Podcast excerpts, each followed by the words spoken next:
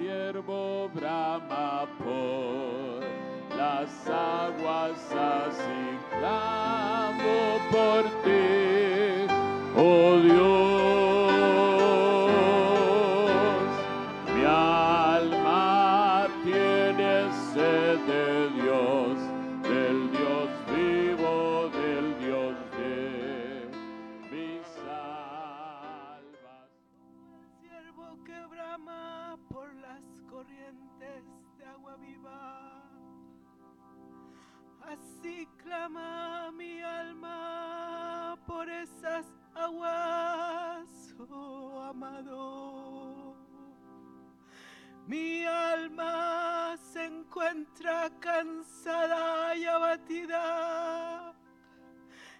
de esas aguas. Manda tus aguas, tus corrientes de agua viva para continuar. Porque mi alma está sedienta y cansada. Atráeme en pos de ti, correremos. Cristo, mi Salvador. Cristo, mi Maestro. Apresúrate a venir, mi amado.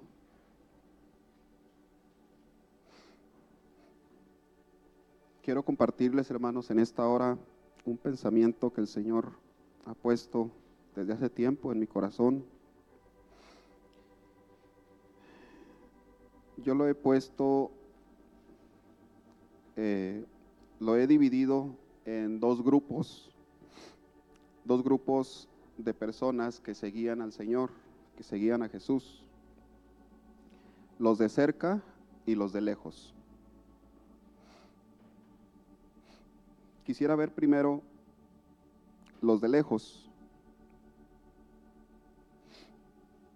Los de lejos era un grupo que le seguían por algún interés solamente, solamente por algún interés. Vayamos por favor a Juan 6, del 22 al 26, por favor, hermanos.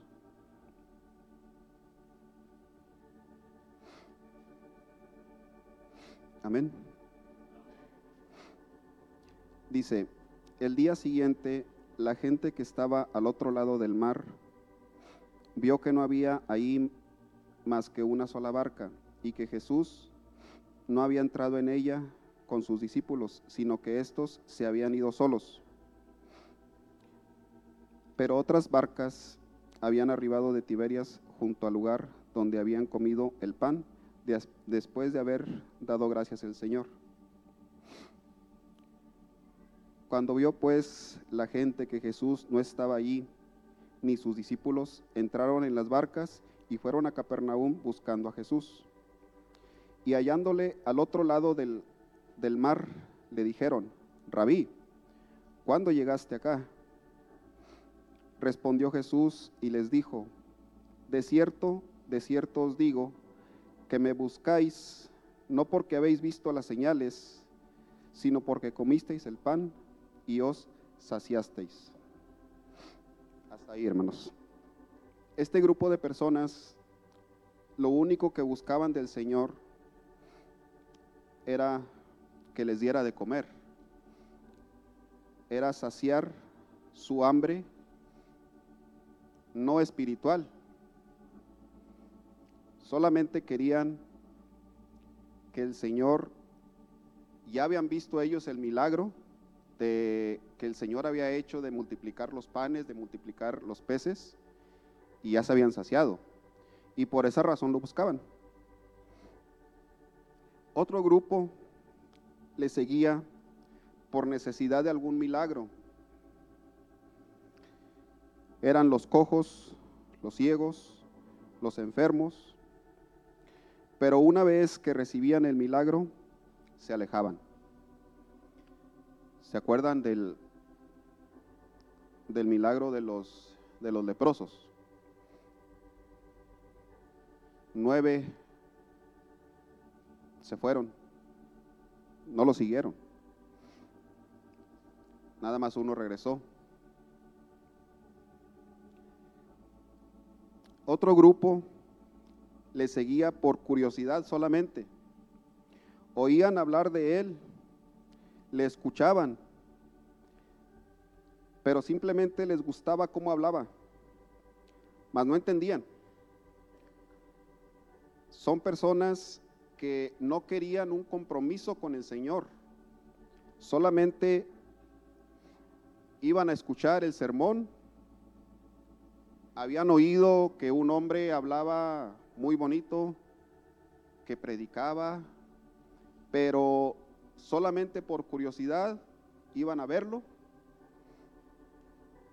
pero no entendían.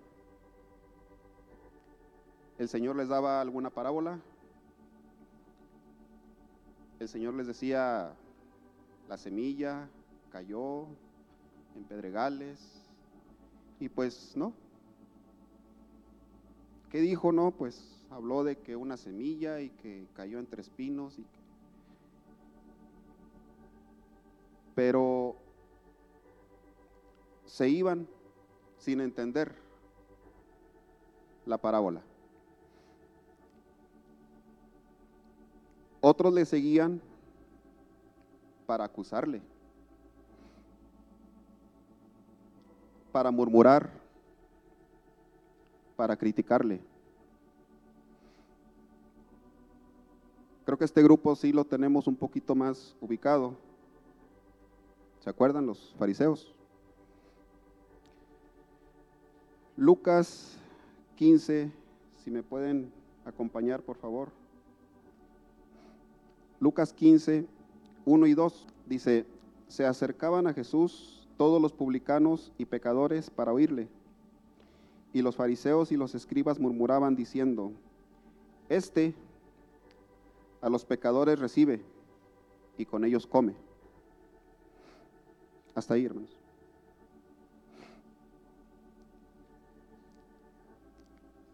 Este grupo de personas lo único que buscaban era encontrar algo en que pudiera el Señor fallar para acusarlo, para criticarlo. Solamente estaban observándolo y viendo en qué podían acusarlo. Mm, esto que dice no mm, está mal, aquí podemos acusarlo. Esto que habló, no, no, no, aquí podemos... Y esa era su, su, su idea nada más, estar criticándolo, acusarlo, solamente murmurar. Este pequeño, este, este grupo, hermanos, eran, yo lo he puesto así, los de lejos. Nótese que los, los fariseos también lo seguían, hermanos junto con los cojos, junto con los necesitados. Pero, ¿por qué motivo lo seguían? Tenemos ahora el grupo de los de cerca.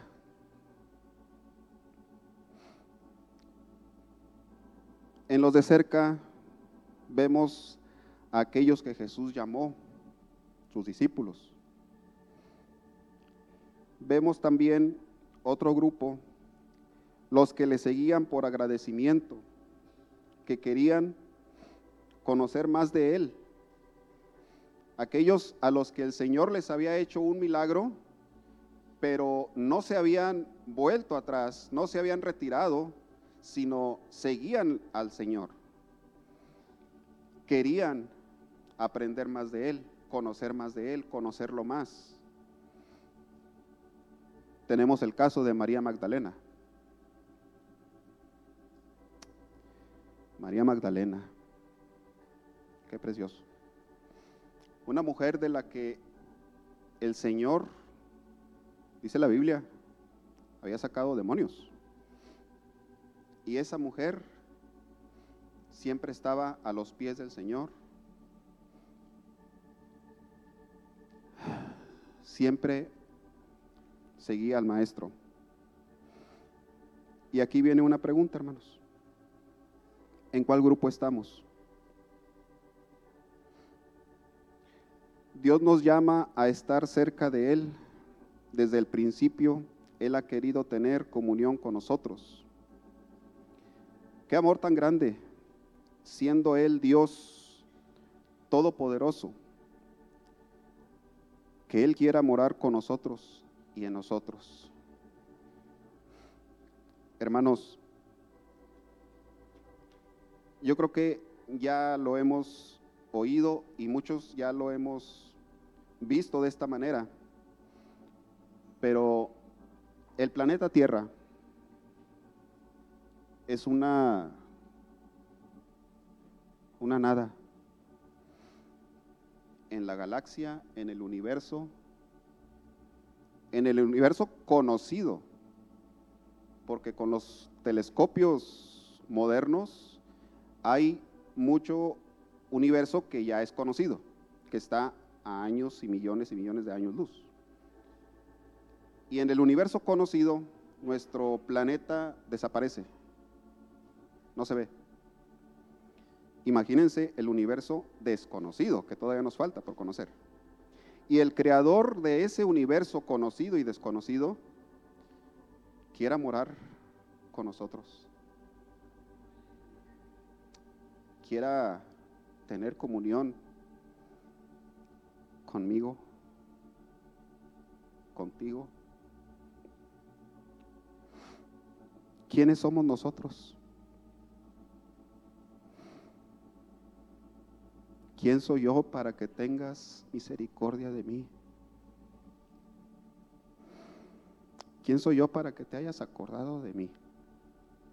¿Quién? El rey David, hermanos, se consideró a sí mismo ante otro hombre como una pulga, como un perro muerto. Así se consideró él ante otro hombre. ¿Qué de nosotros?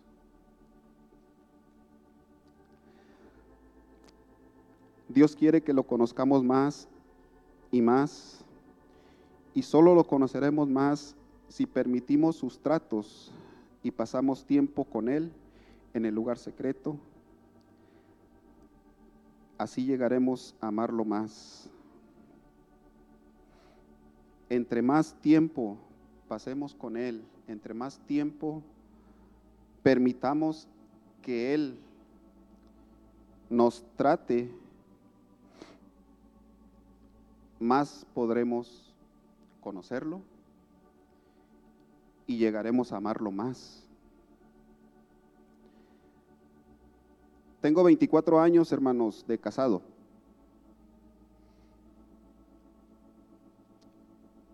Y a estos 24 años de casado, en estos 24 años,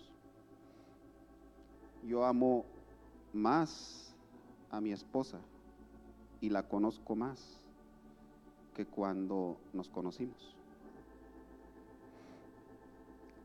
¿Por qué? Porque convivimos, vivimos juntos. Hay momentos en que solamente, y yo creo que los casados estarán de acuerdo conmigo, en que solamente con una mirada, con un gesto, con algo, ya sabemos lo que está pensando ella y ella ya sabe lo que yo estoy pensando. O en cierta situación, ya sabe, ya sabe ella cómo voy a reaccionar, qué voy a decir. Recientemente se nos ha hablado de estar comprando aceite. Nos recordaban de las vírgenes insensatas. No podemos pedirle a los demás que nos regalen un poco de su comunión con el Señor. El aceite es personal. La comunión con el Señor debe de ser de cada quien. Yo no puedo decirle a mi esposa, regálame tantito de tu oración que tuviste con el Señor, de tu comunión con el Señor.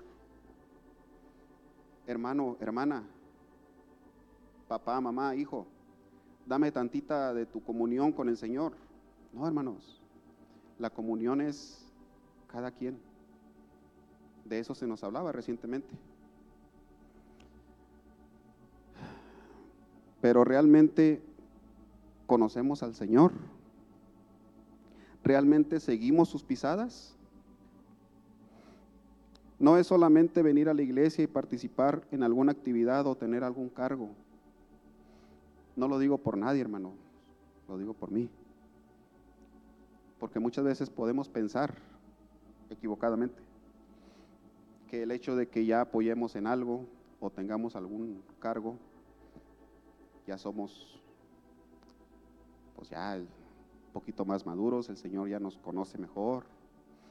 No, hermanos.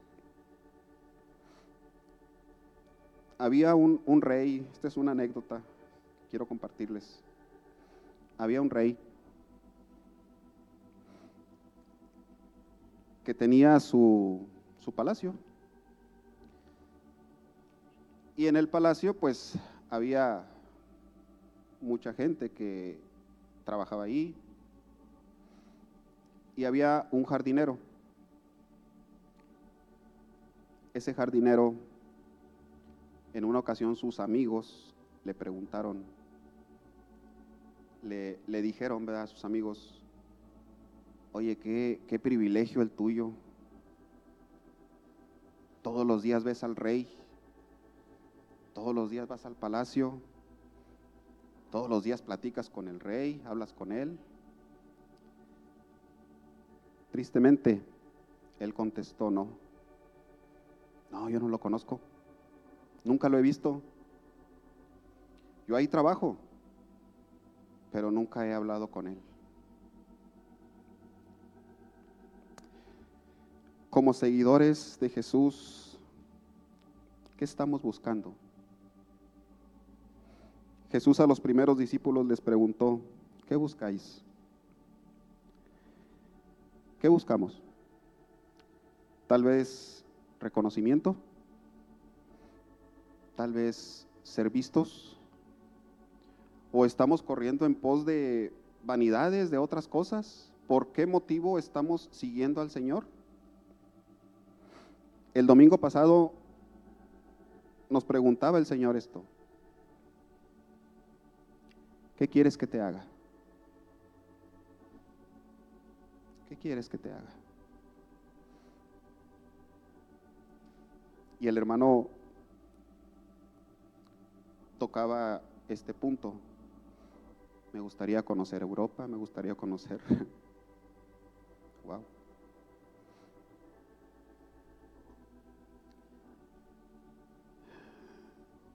El Señor nos habla, hermanos, de una manera y de otra y de otra. El Señor a mí, a mí en lo personal, me habló el domingo pasado de una manera bien clara, hermanos, bien clara y yo creo que a varios o a muchos de ustedes también. Cuando el hermano tocó el tema de, de los vecinos, yo tengo hermanos unos vecinos también, digamos, pues muy especiales, con sus bocinas, justamente al lado de mi casa. Y es todo el día, hermanos todo el día. Tengo otros vecinos enfrente, es un negocio también, o son ellos o son aquellos. Hay otro de aquel lado también y otro como a cinco casas. O sea que ruido no nos falta. Y yo bromeando con mi esposa entre broma y yo le decía, ¿sabes qué? Yo me voy a comprar unas bocinas también así grandotas. Unas tres. Pongo una allá, otra de qué lado y otra acá, ahí en la cochera. Y voy a poner el coro Hebrón, unos coros en vivo, y a ver quién se cansa primero. Vámonos. Primero era como que broma. Y después, como que ya la empecé a agarrar en serio, hermanos. ya después como que, oye, no, sí. Voy a, hasta eso yo también muy, queriendo hacer las cosas muy correctas, ¿verdad? Voy a pedir consejo. Voy a hablarle al pastor a ver qué, qué opina. El hermano, ¿cómo ve, hermano? Quiere unas bocinas así, así. Pero no, hermanos, en el fondo yo sabía que, ya sabía lo que me iba a contestar el pastor. y nunca, nunca le hablé, nunca le, le comenté nada de eso. Y cabal, el domingo el Señor me habló, bien, claro. ¿Recuerdan eso de los, de los vecinos? El domingo. Ay, Señor. Qué lindo es el Señor que nos, que nos habla. Tenemos tanto que aprender de los seguidores de cerca, los apóstoles, María Magdalena, Juan recostado en el pecho del Señor, María Magdalena a los pies del Maestro. Muy de mañana fue al sepulcro para ungir con especias aromáticas al Señor. Pero seguir a Jesús, hermanos, cuesta. Sí. Muchas veces he oído, muchas veces he oído esto. A fulanito le está yendo mal en el trabajo y, y no falta quién. Ah, pues ven a la iglesia para que te vaya bien. Es que te está yendo así porque pues no quieres ir a la iglesia, tanto que te hemos dicho. Ven a la iglesia y vas a ver que te van a aumentar el sueldo. Sigue a Jesús y te van a, te va a ir bien económicamente. Y no digo que el Señor no, no use a veces medios para atraernos. Sí. Pero ese no es lo que el Señor quiere.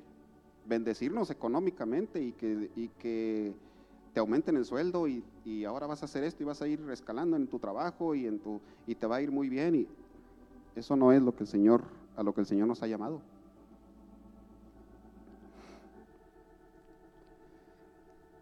Si me pueden acompañar, por favor, a Lucas 14, 25. Ahí un poquito para atrás. Dice, grandes multitudes iban con él y volviéndose les dijo, si alguno viene a mí y no aborrece a su padre y madre y mujer e hijos y hermanos y hermanas y aún también su propia vida, no puede ser mi discípulo. El que no lleva su cruz y viene en pos de mí, no puede ser mi discípulo. Hasta ahí, hermanos. O sea que tenemos que poner, número uno, en, la, en, las prioridades, número uno, al Señor. Y después, a la esposa, a la hermana, al hijo, a la hija, y aún hasta nuestra propia vida. Esas deben de ser las prioridades. El Señor en primer lugar. Debemos seguir al Señor por la razón correcta, e identificarnos con Él y con sus padecimientos. ¿Cuáles fueron los padecimientos del Señor? Creo que ya este versículo se lo saben de memoria, Isaías 53:3. Despreciado y desechado entre los hombres, varón de dolores, experimentado en quebranto, y como que escondimos de él el rostro, fue menospreciado y no lo estimamos.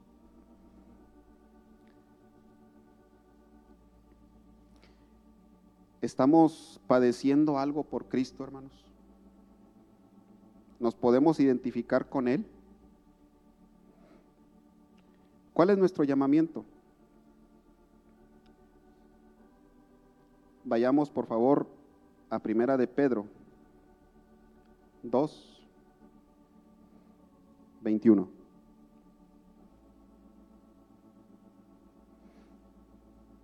Amén.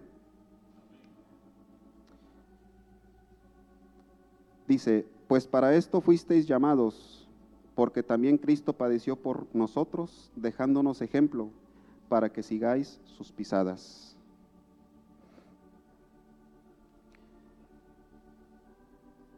Conocer al Señor no es llenarnos la cabeza de puro conocimiento, prédicas, cursos, sino más bien de ese conocimiento ¿Qué estamos viviendo? ¿Qué se ha hecho vida en nosotros de tanto que hemos escuchado?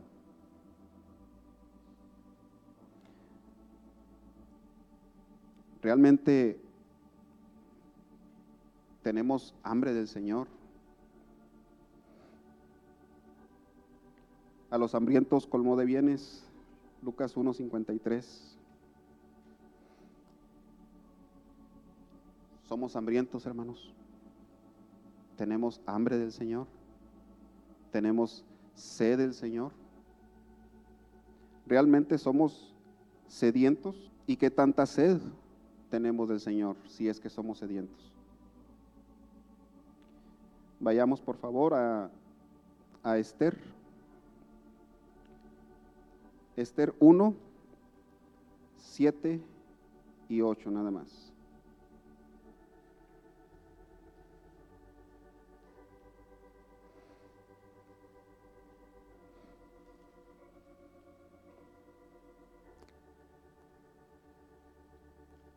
Dice, y daban a beber en vaso de oro, en vasos de oro y vasos diferentes unos de otros, y mucho vino real, de acuerdo con la generosidad del rey.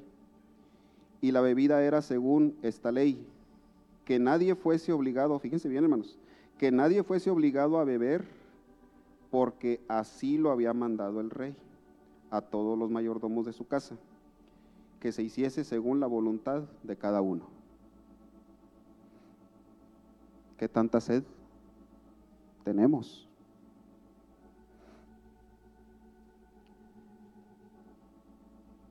Recientemente tuvimos la oportunidad de mostrarle al Señor cuán sedientos estamos de Él, cuán hambrientos estamos de Él.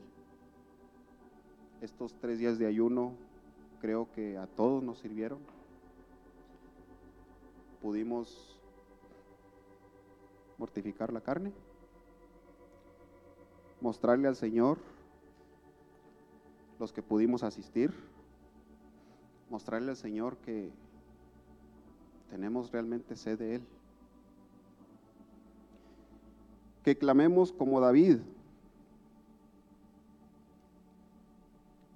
¿Cómo clamaba David, hermanos? Como el siervo brama por las corrientes de las aguas, así clama por ti, oh Dios, el alma mía. Dios mío, clamo de día y no respondes, y de noche y no hay para mí reposo.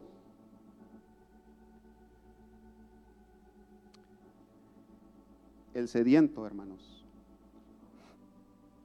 no puede pensar en otra cosa más que en saciar su sed. Es en lo único que puede pensar. Imaginemos un náufrago.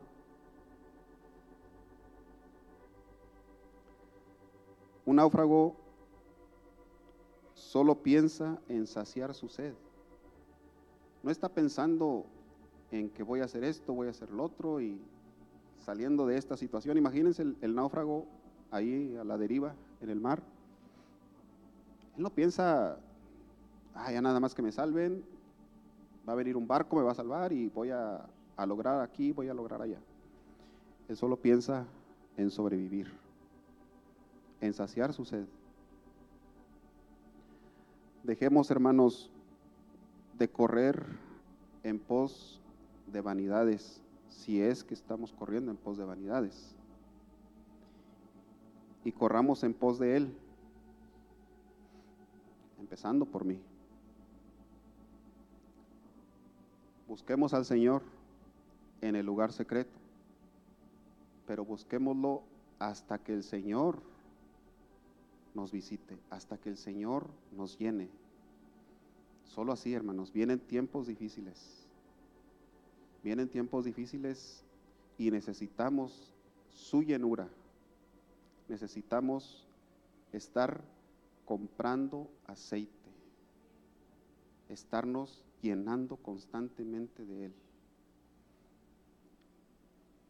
Dios mío, clamo de día, clamo de noche y no hay para mí reposo hasta que el Señor nos llene.